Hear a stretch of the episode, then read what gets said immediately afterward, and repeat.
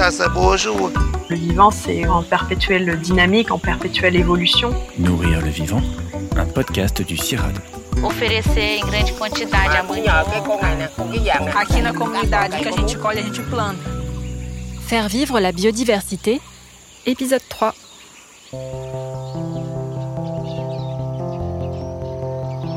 C'est vrai que le Gabon euh, m'a particulièrement marqué par sa simple et directement accessible beauté. C'est un pays qui est vraiment l'essence de la forêt d'Afrique centrale. On se promène euh, dans des forêts euh, très anciennes, des cathédrales d'arbres, pleines d'animaux. Le long de la côte, qui est un endroit que j'affectionne particulièrement, on a des mosaïques d'habitats qui sont extrêmement riches, où se côtoient les animaux aquatiques, les animaux de terre ferme, les, les oiseaux. Et tous les amoureux de la nature euh, ne peuvent que tomber amoureux de cet endroit qui représente encore euh, ce que la grande forêt a dû être euh, dans d'autres endroits d'Afrique centrale qui ont été beaucoup plus abîmés. Adrien Ventôme est chercheur au CIRAD, spécialiste des dynamiques de populations animales. Ce vétérinaire de formation se rend au Gabon depuis 10 ans. Il y est aujourd'hui expatrié. Ce pays d'Afrique centrale, à cheval sur l'équateur, est à peu près grand comme le Royaume-Uni. Il est couvert de forêts que se plaît à décrire le chercheur.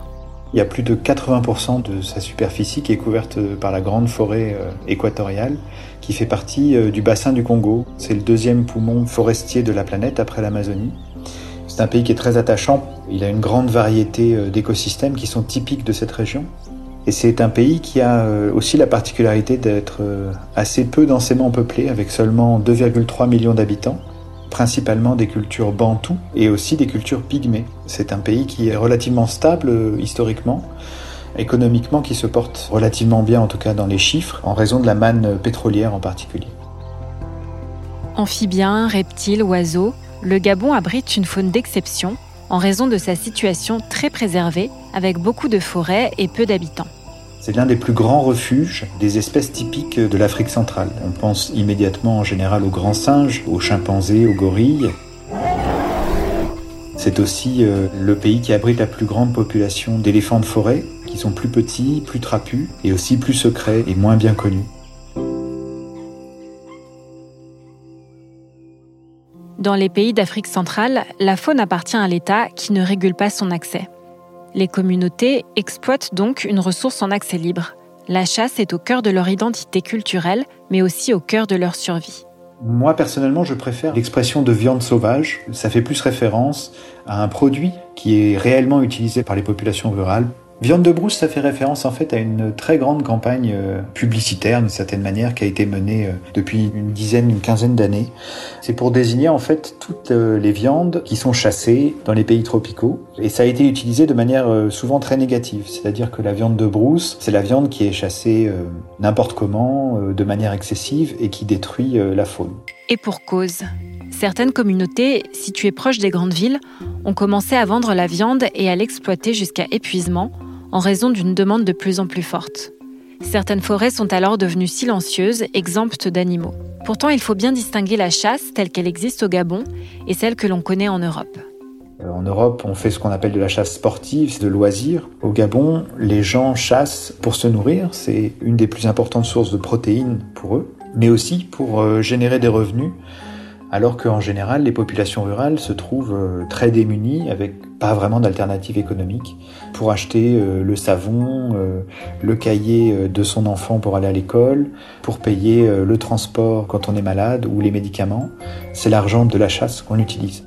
Dans l'idée de protéger la faune, les gouvernements ont pris des mesures parfois très restrictives, avec des sanctions et des lois interdisant la chasse, privant ainsi les populations de leurs droits ancestraux et d'une source de revenus essentielle. Au final, on est arrivé au résultat inverse. Des filières de chasse informelles, voire criminelles, se sont créées en réaction.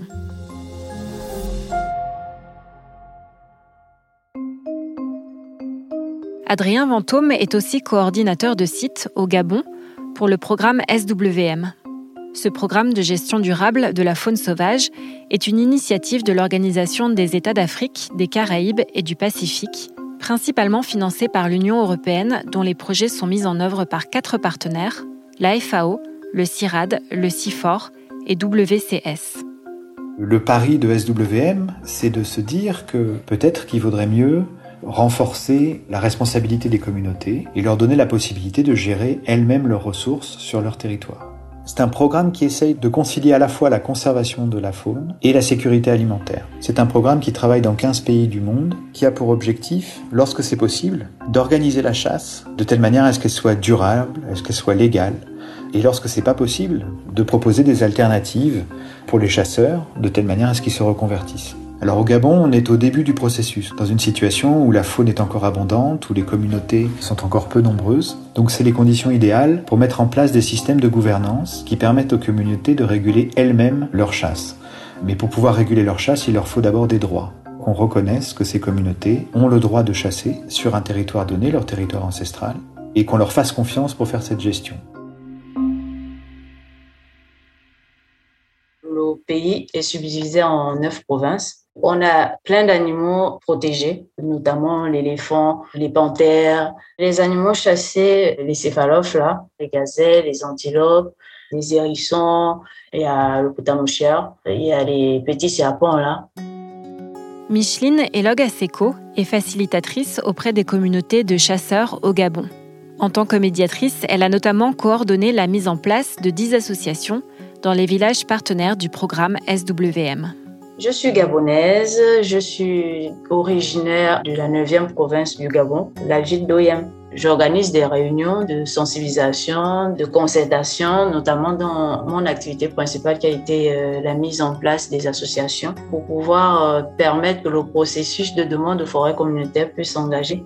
Et cela passe par les sièges des associations, les statuts, les règlements intérieurs et c'est de cette structure-là pour que les chasseurs partent d'une euh, chasse individuelle à une chasse euh, collective. Donc aujourd'hui, on a 10 associations légalement reconnues Micheline est particulièrement euh, contente parce que les présidents d'associations des cinq dernières associations qui ont été créées, sur les dix, ont été installés par le gouverneur de Loguelolo lui-même, c'est-à-dire le représentant direct du président de la République dans le pays. Donc euh, ça a été un grand moment, vraiment émouvant, de voir euh, des communautés tellement fières d'accéder à cette reconnaissance officielle après des décennies et des décennies de d'avoir eu ce sentiment d'être resté à l'écart.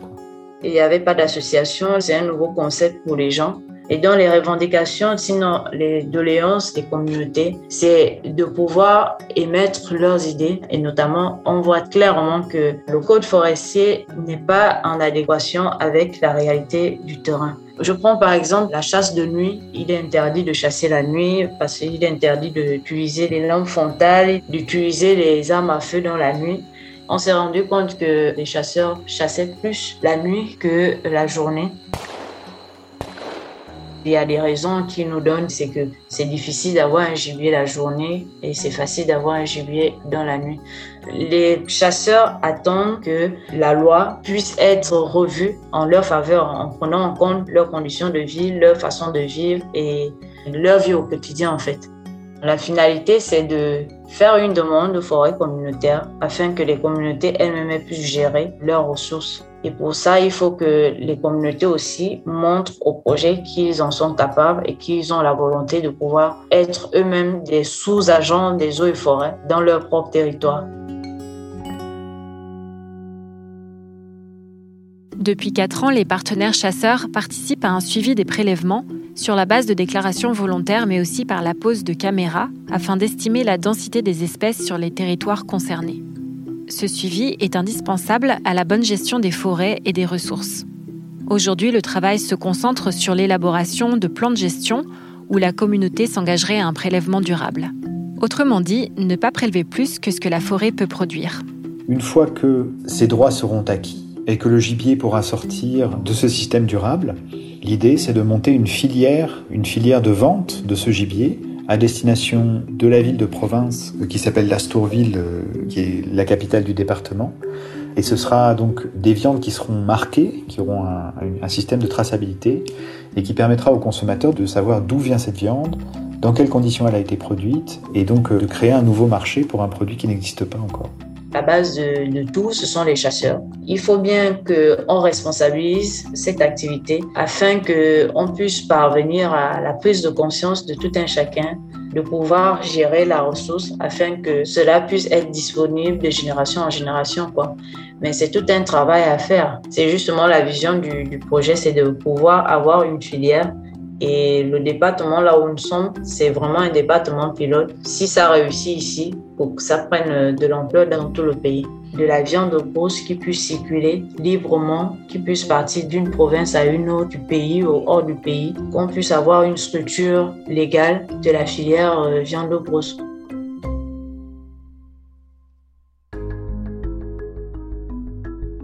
La mise en place de filières de viande sauvage légale a aussi pour vocation de lutter contre l'émergence de zoonoses.